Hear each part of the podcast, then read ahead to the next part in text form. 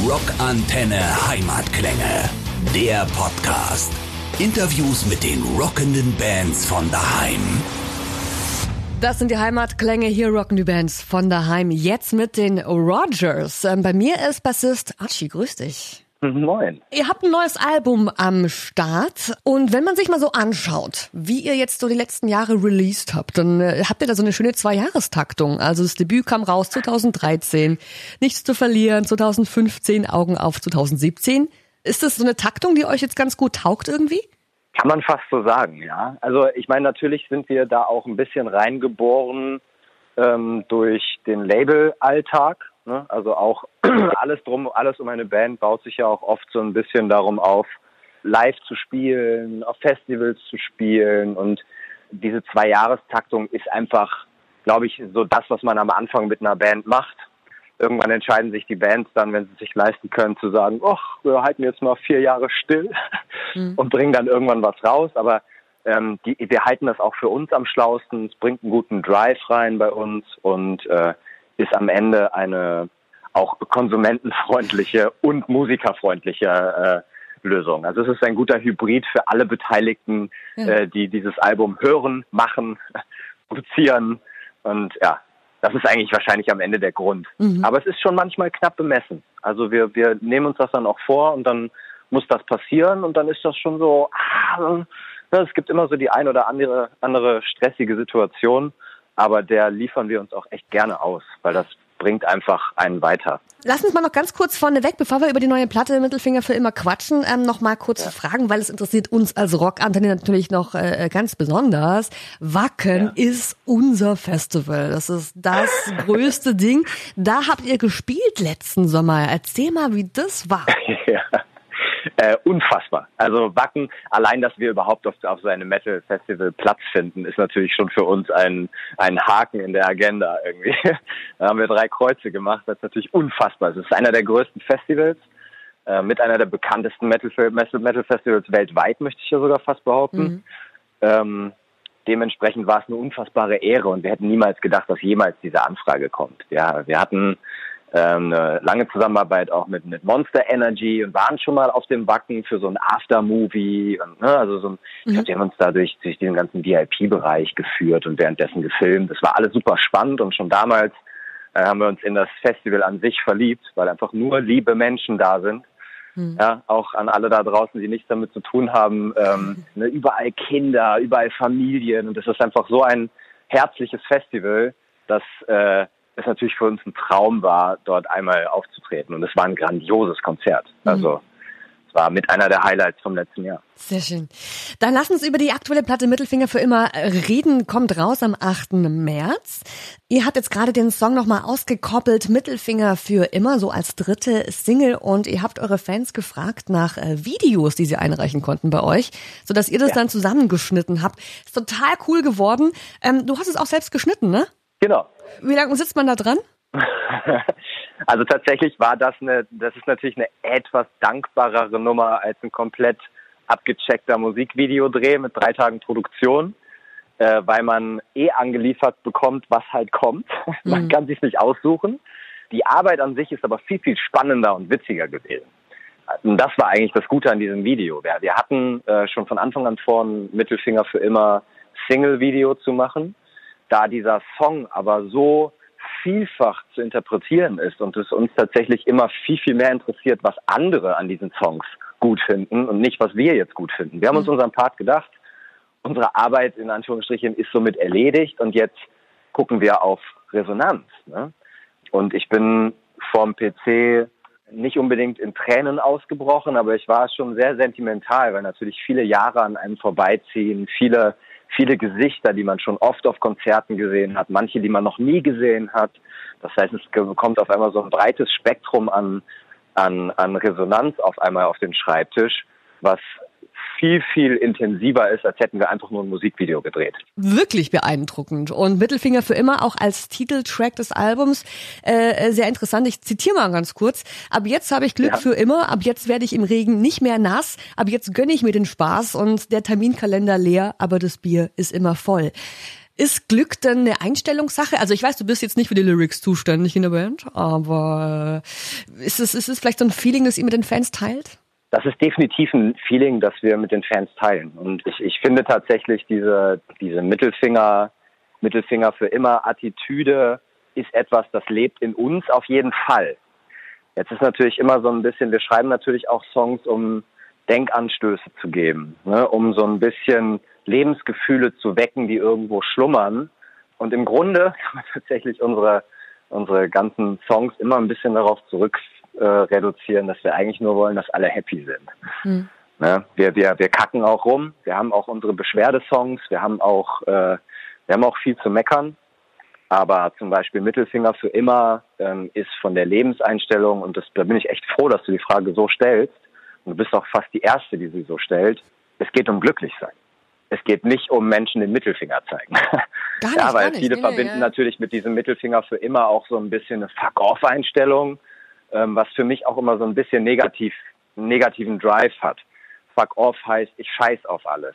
Mittelfinger für immer ähm, ist bei uns aber eher so, dass ich nehme nicht alles zu ernst, ja, und probiere einfach Spaß zu haben. Und ich denke schon, am Ende ist es das, was sowohl unsere Fans als auch wir mehr als widerspiegelt. Das ist ein interessanter Punkt, den du ansprichst, weil ähm, ihr tatsächlich, wie du selber sagst, nicht nur eine Fuck-off-Einstellung rüberbringt, sondern auf eine ganz subtile Art und Weise so einen Lösungsvorschlag auch meistens mitbietet in den Songs.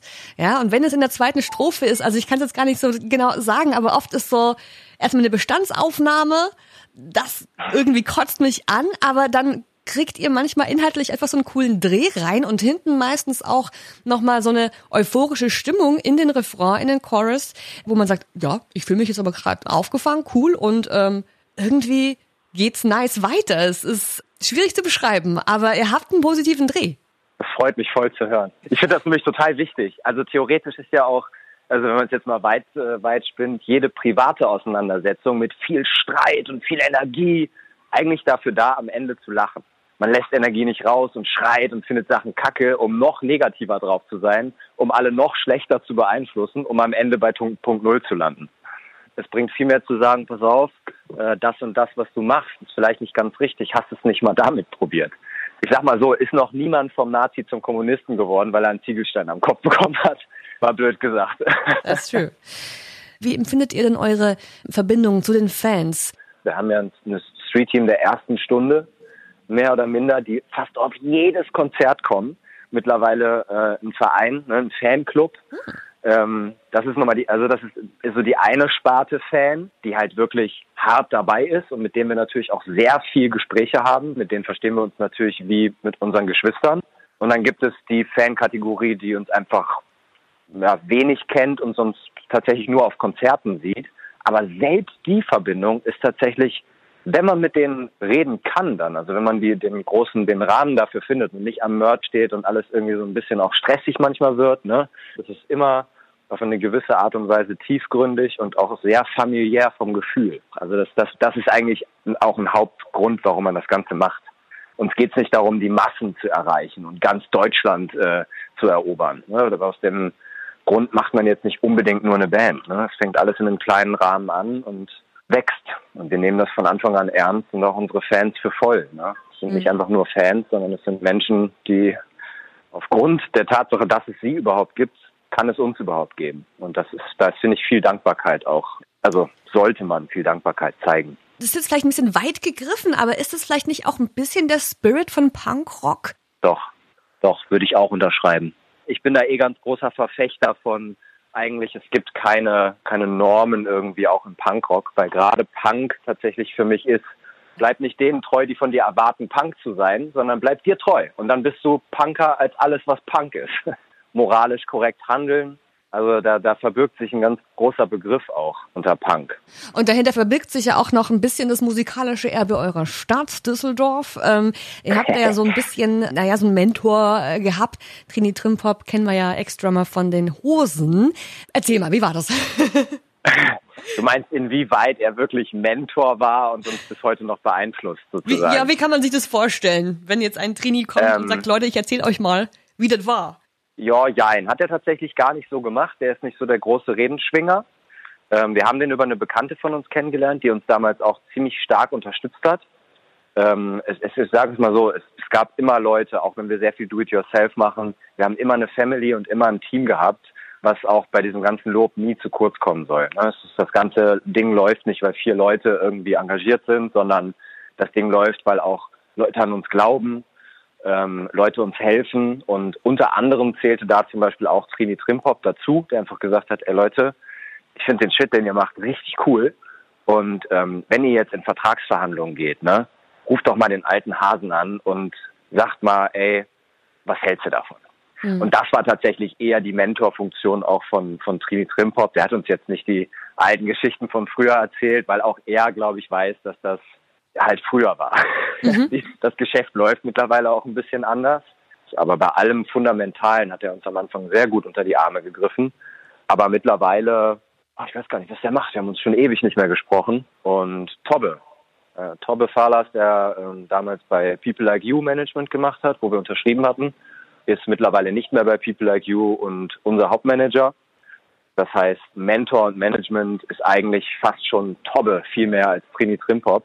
Und am Ende kennen sie sich eh alle. Ja. Also alle in dieser Branche kennen sich irgendwie. Und dann entweder man mag sich, weil man findet alles cool, oder man mag sich nicht, weil irgendwann schon mal irgendeine Abzocke war. Das ist immer yeah. irgendwie, das ist immer das gleiche Thema. Also wahrscheinlich in jeder Branche gleich. Ja, letztendlich auch ein Business irgendwo, ne? Letztendlich also. ist es ja leider fast schon, kann man sagen. Also ich mache das gerne. Nico und ich sind auch so ein bisschen business-affin. Nicht im spießigen Sinne, aber so im gerne weiterkommen. Ich will immer, ich bin jeden Tag ein bisschen besser als gestern und so. Das ist so ein Ehrgeiz, der bei uns drin ist und da ist man natürlich von dem Business an sich auch nicht ganz weit weg. Das macht Bock irgendwie. Das macht Bock zu sehen, wenn ein Album besser wird als das letzte oder so, weil man einfach irgendwie wächst und so. Das macht irgendwie Spaß. Und ähm, aber am Ende muss ich tatsächlich eigentlich eher sagen, ja, leider ist das Ganze auch ein Business. Hm. Leider, leider. Ich bin sehr froh, wenn das alles von uns am Ende irgendwann fern bleibt. Das ist ja echt die Wunschvorstellung eines Musikers, irgendwann nichts mehr damit zu tun zu haben und einfach nur seine Musik machen zu können. Und auch Beratungsgespräche mit Menschen wie Trini Trimpop und so. Das ist alles der Anfang, aber ja, es ist natürlich auch schön, wenn man das Business nicht mehr spürt.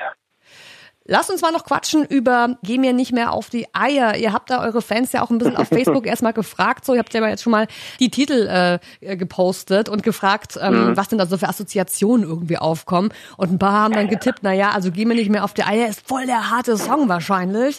Ähm, turns out, turns out, stimmt gar nicht. Es ist äh, nee, eher so eine, so eine würde ich jetzt mal sagen, breitbeinige Mittempo-Rocknummer. Und ja. ähm, es ist fast so in der Indie-Disco tanzbar und man kann auch mitsingen. Es hat so einen so einen Hauch von 2006 Rock in die ja. Disco. Toll. ja, das ist eigentlich eine ganz einfache Philosophie, nämlich Downstrokes. Gehst mit dem Plektrum nur von oben nach unten und hackst einfach, ne? Und das macht oft, wenn man hohe Töne spielt, einfach einen Indie-Sound ein bisschen. Ne? Das geht ganz, ganz leicht. Also der Indie-Sound ist so, huch, das war aber schon sehr Indie. Ganz ehrlich, wir sind auch, also wir sind keine Band, die das, die sowas dann hört und denkt, das kann man nicht machen. Das ist nicht Punkrock. Ne? Wir denken dann, ey, wenn das geil klingt und Bock macht, so, dann lass uns das doch zu einem Rogers-Song machen, das wird geil. Wir sind da auch sehr äh, enthusiastisch. Haben aber bei dem Song natürlich ein bisschen auch Bedenken gehabt, boah, krass, äh, das ist schon, ja, irgendwie doch Indie, ne? Es ist Rogers Indie, aber ähm, ich sag mal, der Indie-Charakter ist einfach nicht, den können wir nicht abstreiten. Deswegen machen wir es gar nicht erst. Ich bin sehr gespannt, was die Leute alle sagen werden, weil tatsächlich ist es ja durchweg, denken die Leute, dass dieser Song eher der harte ist, weil der so rotzig frech klingt. Mhm. Dabei ist er, möchte ich fast behaupten, bis auf die etwas balladigeren Nummern auf unserem Album fast der poppigste Song, der am wenigsten Punk ist. Aber also am Ende auch da wieder. Punk, ist das noch Punk? Ah, es gibt immer die Leute, die sagen, ah, ist ja weichgespült und ihr beschwert euch gar nicht mehr und kriegt ihr das mit? Ach, vielleicht, ja, kriegt teilweise. ihr das gesagt? So? Also so direkt ins Gesicht trauen sich das tatsächlich viele einfach dann nicht. Das ist aber auch einfach wieder das Internet, ne? was diese Charaktere irgendwie zum Vorschein bringt. Ich glaube, wenn wir nur Feedback am Merchstand kriegen würden, hätten wir ein ganz anderes Bild von unserer Musik, mhm. als wenn man sich so ein bisschen durchs Internet auch klickt. Und YouTube klammer ich jetzt aus, das lesen wir gar nicht.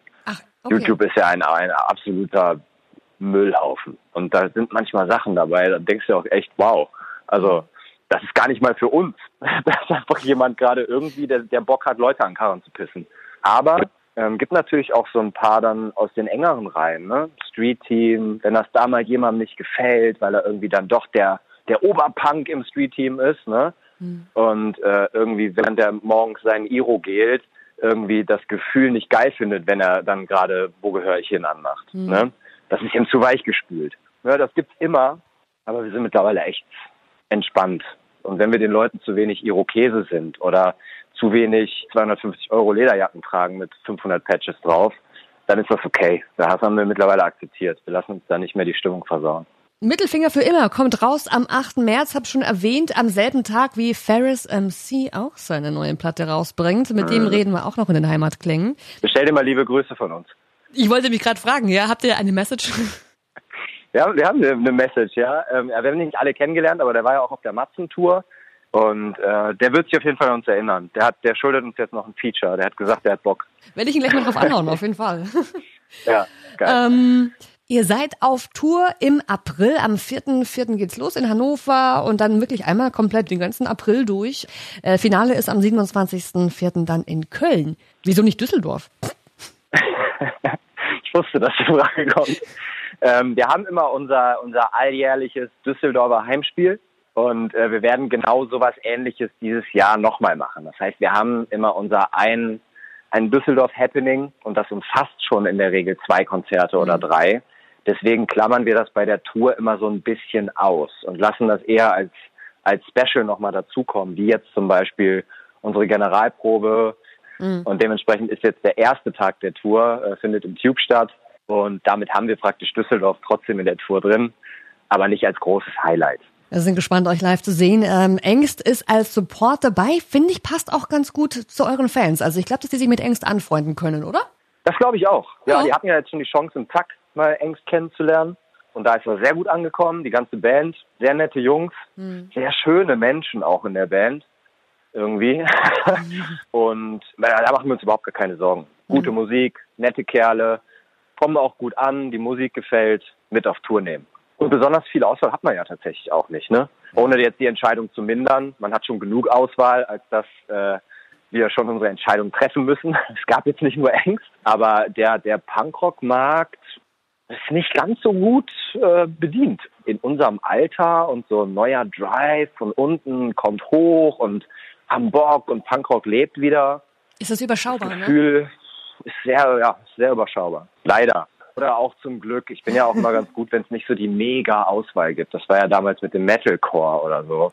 Einmal gab es 200.000 Metalcore-Bands und dann haben die auch noch irgendwie zwölfsilbige Namen. Also ich bin froh, dass das unsere Szene nicht betrifft. Deswegen zurückrudern, ich möchte mich nicht beschweren. Aber ich finde, könnten ein paar mehr, paar mehr Jugendliche geben, die wieder Punk geil finden und Rockmusik. Ich finde, die Jugend verträgt wieder ein paar mehr Iros von mir aus auch, ne? Die Jugend muss so sein, die müssen edgy sein. Schneid dir die Haare ab, mach dir die Haare grün, keine Ahnung, raste mal aus. Ne? Und kopiere nicht irgendwelche Instagrammer. Man kann sich live dann äh, bei euch inspirieren lassen, auf jeden Fall. Ja, genau. Alle herkommen, inspirieren lassen. Die Rogers sind dann auf Tour im April. Die Daten gibt's bei uns nachzulesen auf rockantenne.de. Mittelfinger für immer kommt raus am 8. März. Die Single ist schon draußen und die hören wir jetzt auch. Danke, Arti. Schönen Tag noch. Ciao. Und jetzt Mittelfinger für immer in den Heimatklängen in der neuen Steigershow. Rockantenne wir hoffen, ihr wart gut unterhalten mit dieser Podcast-Folge. Wenn ihr noch mehr hören möchtet, ja, dann lasst euch gesagt sein, da wo diese Folge herkommt, da gibt's noch viel mehr.